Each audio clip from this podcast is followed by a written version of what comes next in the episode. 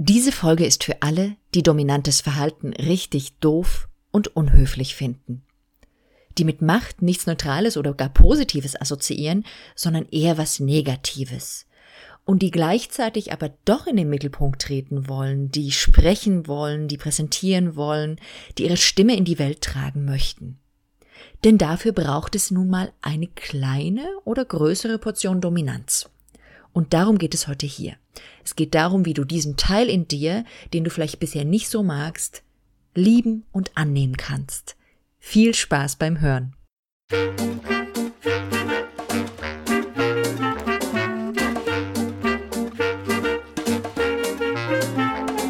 Du hörst Zeig dich und sprich mit Steffi Schwarzack. Der Podcast für Sprechende, die ihrer Persönlichkeit eine Stimme geben wollen.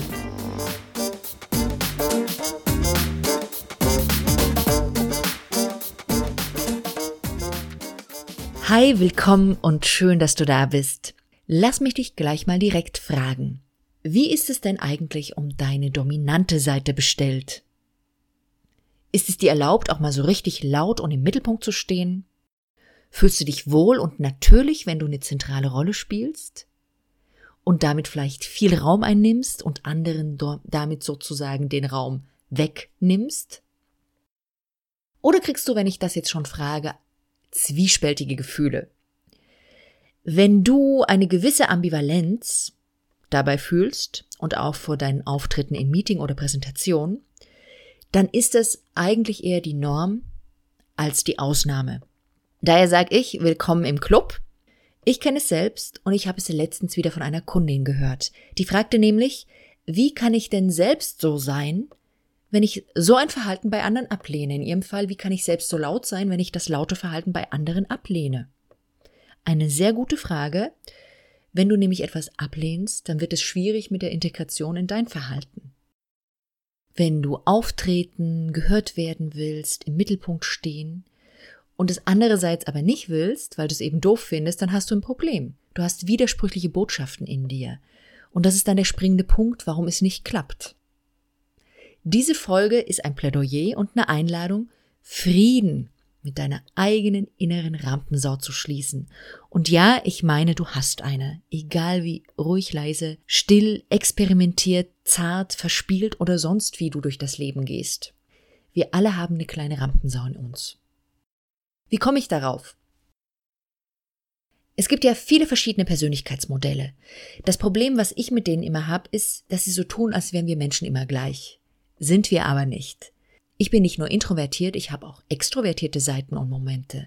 Ich bin nicht nur sensibel, ich habe auch sehr unsensible Momente. Und ich bin eben nicht nur reaktiv und abwartend, sondern in sehr vielen Kontexten auch sehr proaktiv. Wir alle sind so, wir alle haben alle Facetten des Ausdrucks in uns. Davon bin ich überzeugt, das ist meine These, mit der ich durchs Leben gehe und die für mich bisher gut funktioniert hat. In der Psychologie gibt es ganz verschiedene Richtungen und es gibt eine, die das Kontextuelle, also das situative Betrachten, berücksichtigen. Und die eben festgestellt haben, dass Menschen nach, je nach Situation sich ganz anders verhalten. Das erklärt zum Beispiel, warum die brave Hausfrau plötzlich ihre andere Seite auslebt und mit dem Latin Lava abzieht. Und wieso so ein cooler Checker trotzdem bei einem Vortrag kalte Füße und ins Schwitzen kommt wie so ein Mauerblümchen uns vielleicht eine ganz tolle, unglaublich beeindruckende und berührende Rede halten kann.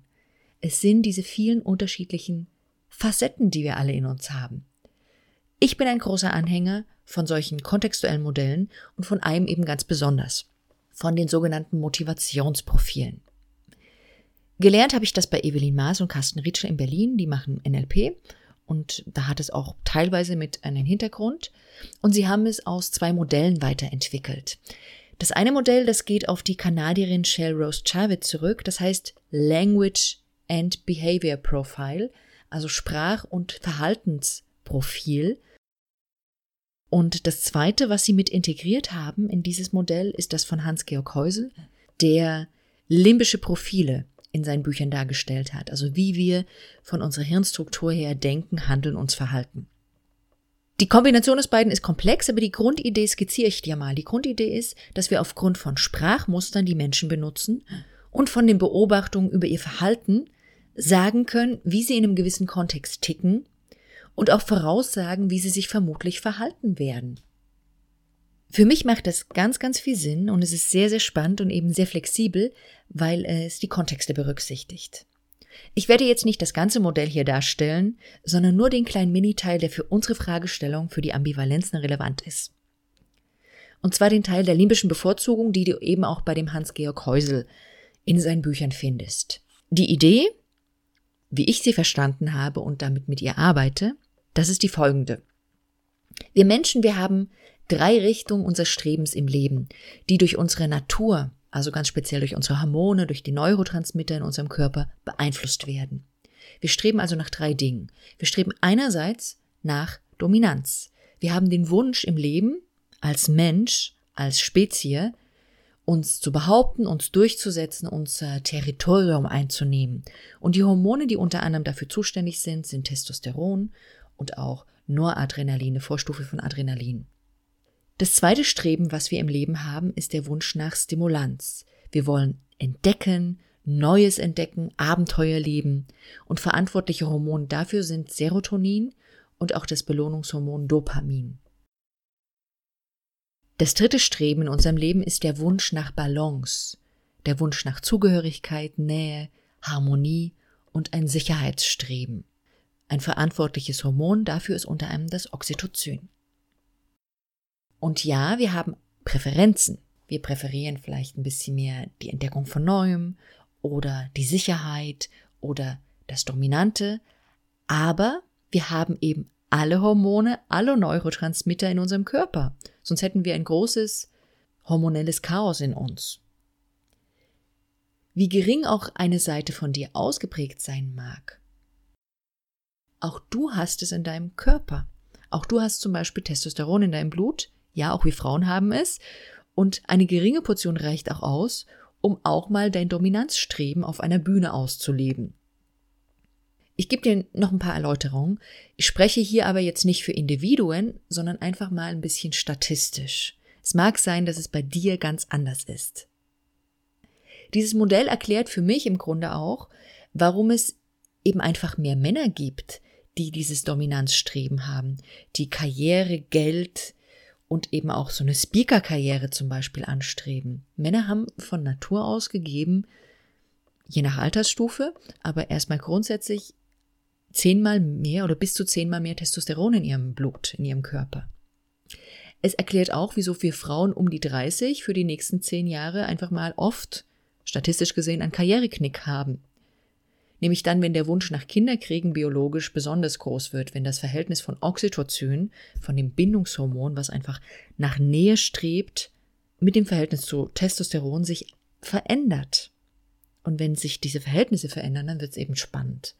Es erklärt auch, warum die meisten Frauen, die als Speakerin auf den Bühnen unterwegs sind, keine Kinder haben, noch keine, vielleicht auch keine mehr kriegen, oder schon erwachsene Kinder haben, die meist schon in die Wechseljahre eingetreten sind bzw. danach sind.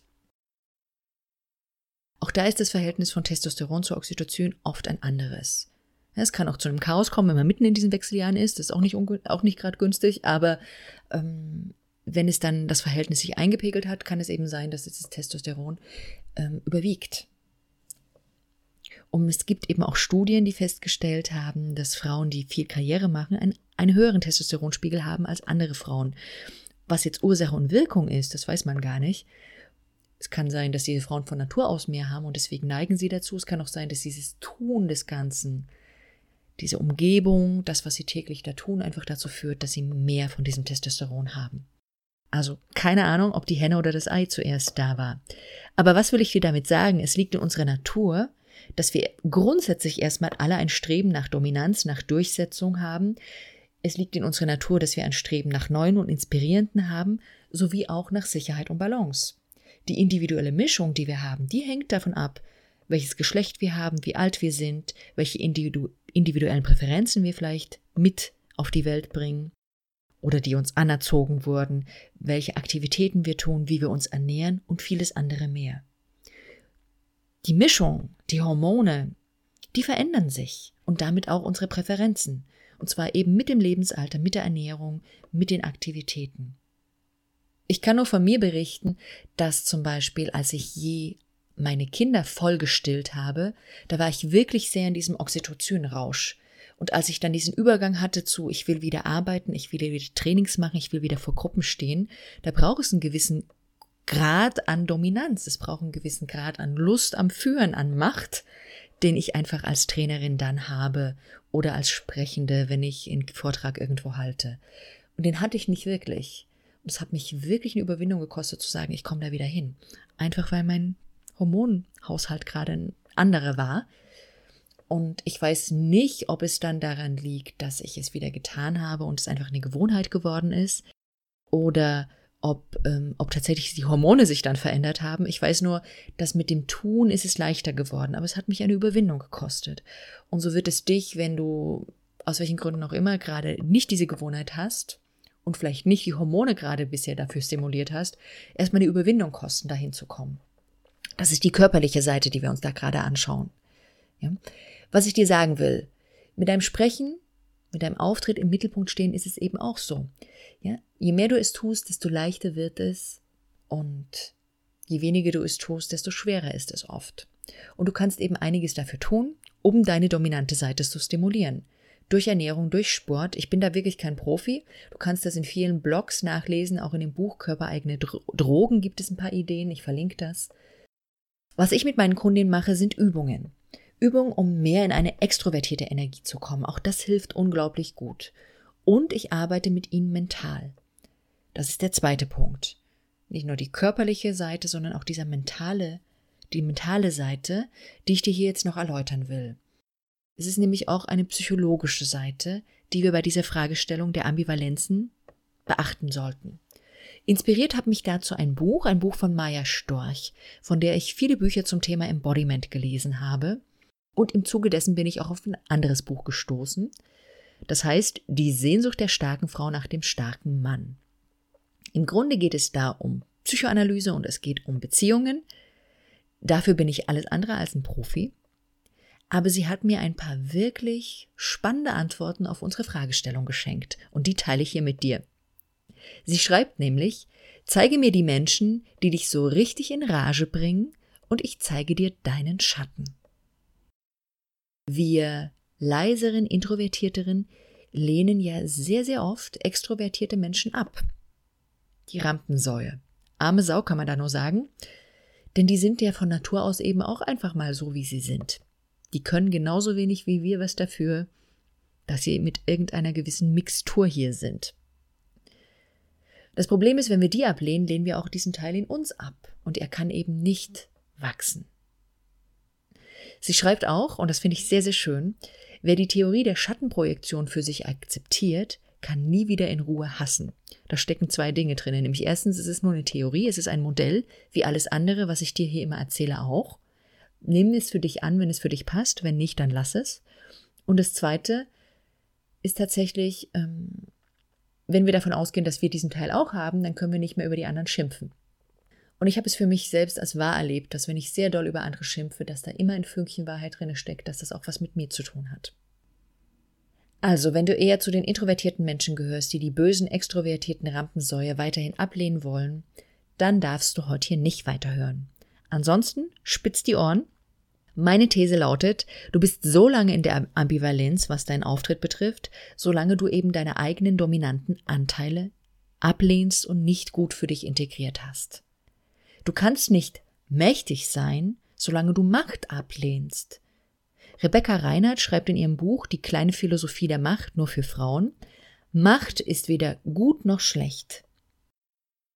Macht geht auf die Worte machen und können zurück und stellt im Grunde nur eine Disposition dar, also eine Fähigkeit, die Potenz, Einfluss zu nehmen und etwas zu bewirken. Ich habe das gekürzt, aber das drückt es für mich im Grunde sehr, sehr schön aus, nämlich das Macht etwas mit Machen zu tun hat und mit der Fähigkeit, dass wir etwas machen können und dass wir Einfluss nehmen können. Und die Frage ist, hast du das für dich schon akzeptiert, dass du wirklich machtvoll bist und Einfluss nehmen kannst?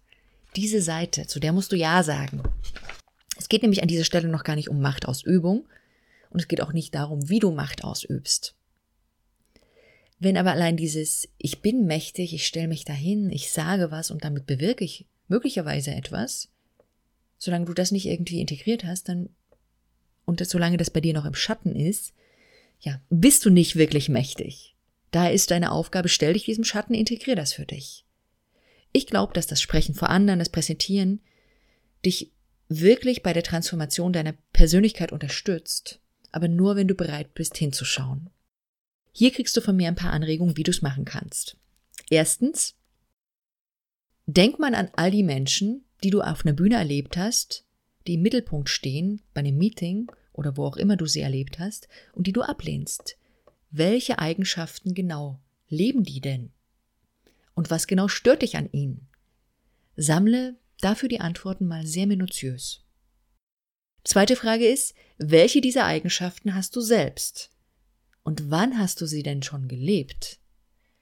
Gleichzeitig stellst du dir auch die Frage, wann lebst du sie nicht oder wann hast du sie nicht gelebt und warum nicht?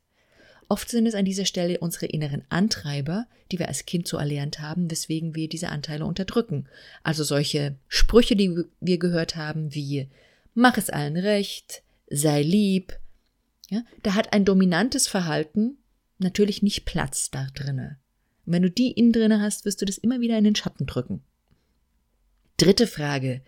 In welchen Kontexten könntest du denn diese Eigenschaften, die du da gerade vorher identifiziert hast, denn leben? Und mit welchen fängst du an? Heute und jetzt. Und das vierte, der vierte Punkt, der ist für mich im Grunde dieser Punkt, Frieden zu machen, und zwar innen und außen. Was kannst du denn Gutes an diesen Menschen, die du da vorher noch abgelehnt hast, entdecken? Was magst du an denen trotzdem? Wofür bewunderst du sie vielleicht ja ganz insgeheim? Es geht darum, dass du wirklich im Außen Frieden machst, damit du auch innen mit diesem Teil von dir Frieden machen kannst. Und diese vier Fragekomplexe, die es ja jetzt eher waren, keine einzelnen Fragen, die sind nicht individuell, also einzeln zu betrachten, sondern du kannst für dich das rauspicken, was du magst. Also es ist kein fertiges Modell, das ist ein flexibles Angebot meinerseits an dieser Stelle. Nimm dir die Fragen raus, die dich jetzt weiterbringen, die dich inspirieren und den Rest veränderst du für dich. Ein Beispiel nochmal. Wenn eben, wenn du zum Beispiel wie meine Kundin laute Menschen abgelehnt hast bisher und gleichzeitig willst du aber selber lauter werden, um Gehör zu finden, dann kannst du dich jetzt erstens eben fragen, was genau stört dich denn an diesen lauten Menschen? Was gestört dich daran, dass sie und was stört dich am Lautsein bei denen? Du kannst dich zweitens fragen, wo hast du selbst eine laute Seite und wo lebst du sie? Wo willst du sie leben, tust es aber noch nicht? Und warum nicht? Drittens kannst du dich fragen, wo kannst du diese Seite jetzt schon leben? Und viertens, was magst du denn an diesen lauten Menschen trotzdem dennoch? Es geht darum, dass du diese Facette, die du eigentlich abgelehnt hast, in dir selbst entdeckst, annimmst und in dem gewissen Maße für dich integrierst und jetzt schon auslebst. Gib ihr einen Raum. Wie groß der ist, entscheidest du. Ich habe dir hier ein paar Ideen mitgegeben, wie du das auflösen kannst. Wenn du es schnell, effektiv und mit noch ein paar anderen Mitteln angehen magst, und zwar mit einem Partner an der Seite, dann komm gern zu mir ins Auftrittscoaching. Damit kannst du dann nämlich das nächste Mal frei und ohne Ambivalenzen auf deine Bühne gehen, denn damit hast du ganz klar mehr Energie für deine Bestleistung zur Verfügung. Und wenn du das willst, ja, dann können wir das gerne angucken und auflösen. Die Shownotes mit all den Links zu den Büchern, den Menschen, den Modellen, die ich heute hier genannt habe, die findest du unter dieser Folge, Folge 44 ist das, und zwar unter www.steffischwarzack.de slash Folge 044 slash Folge 044. Über deine Bewertung auf iTunes freue ich mich wie immer sehr und ebenso über dein Feedback und deine Erfahrung mit dem Thema Dominanz gerne per E-Mail an mich. Ansonsten sage ich es heute ganz kurz und knapp. Bis zum nächsten Mal. Zeig dich und sprich.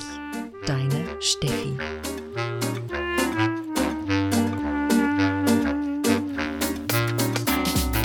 Das war Zeig dich und sprich mit Steffi Schwarzack. Wenn dir der Podcast gefallen hat, dann hinterlass mir gerne deine 5-Sterne-Bewertung. Vielen Dank.